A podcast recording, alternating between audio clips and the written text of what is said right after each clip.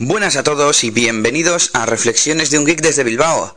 Saludos a todos esos amantes de los ordenadores, los smartphones, Internet y la tecnología en general. Soy Elías, Elías NS en Twitter y la mayoría de redes sociales. Y hoy quiero hablaros de RSS. Bueno, RSS es un sistema de comunicación entre páginas web y usuarios y la verdad es que no está nada extendido a pesar de su gran utilidad. Bueno, voy a explicar en qué consiste el sistema y luego cómo ponerlo en práctica, que es muy, muy sencillito. ¿eh? En resumen, RSS es un formato de sindicación que le llaman, es decir, de que te puedas suscribir a los contenidos de una página web.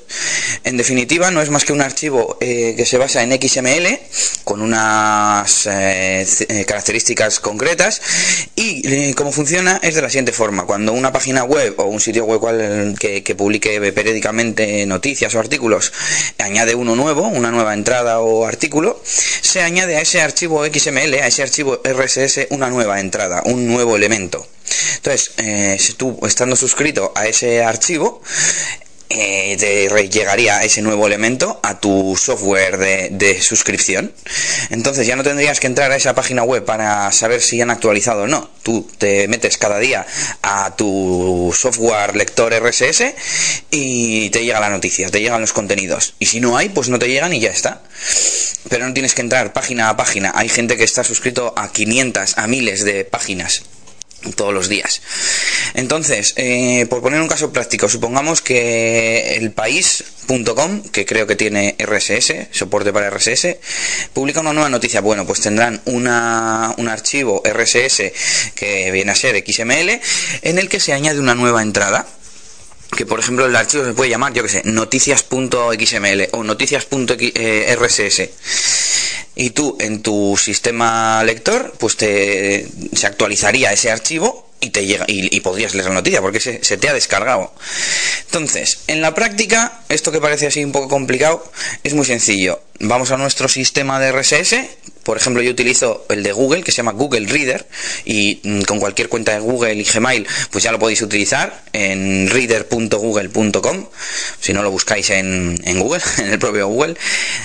Y, empiezas a añadir eh, fuentes RSS. Yo lo que hago mm, en las opciones de Google Reader, eh, creo que se llama Extras, hay una parte que se llama Extras y tienes un botón que puedes arrastrar a la barra de favoritos. Es el típico botón que, que llaman Bookmarklet, que es un pequeño código JavaScript. Entonces, cuando tú estás en una página, le das a ese suscribirse y él automáticamente te lleva a Google Reader y te suscribe a esa página, si es que tiene soporte para RSS. Pero son de verdad la gran mayoría de blogs y portales web de Internet. Además de Google Reader, hay un montón más de clientes mmm, para, para, vía web, para utilizar desde el navegador. Y si no, también hay un montón de programas gratuitos, gestores de RSS, e incluso los propios clientes de correo como Thunderbird y Mail en Mac, por ejemplo, pues tienen lector de RSS, si no me equivoco. Hasta Safari en Mac, ahora que lo pienso, tiene integrado lector RSS, creo. Y entonces ya, bueno, pues la, recomendación mía es que probéis el que más os guste, pero es que Google Reader es como un poco el estándar. Por un lado, eh, utilizar un sistema vía web te da la comodidad y la facilidad de usarlo en cualquier sitio, sin tener que instalar nada. Y por otro lado, Google Reader lleva ya mucho tiempo de, de experiencia y pues tiene bastantes funcionalidades, funciona muy rápido. Y esa es la recomendación, que utilicéis suscripciones por RSS para estar al día de todo sin ningún esfuerzo. Tan sencillo como acceder a Google Reader, entrar a extras, coger el botón suscribirse y empezar a suscribirse a páginas web. Acceder cuando quieras ver si hay contenido nuevo en tus páginas preferidas y ya está, a leer y disfrutar de la información y no perder el tiempo navegando a ver si las páginas web que nos gustan han actualizado. Nada más, por último, deciros mis eh, datos de contacto. Podéis encontrarme en Twitter como EliasNS.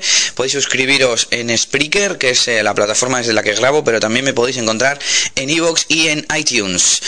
Nada más por el momento y espero que nos oigamos pronto. ¡Saluditos!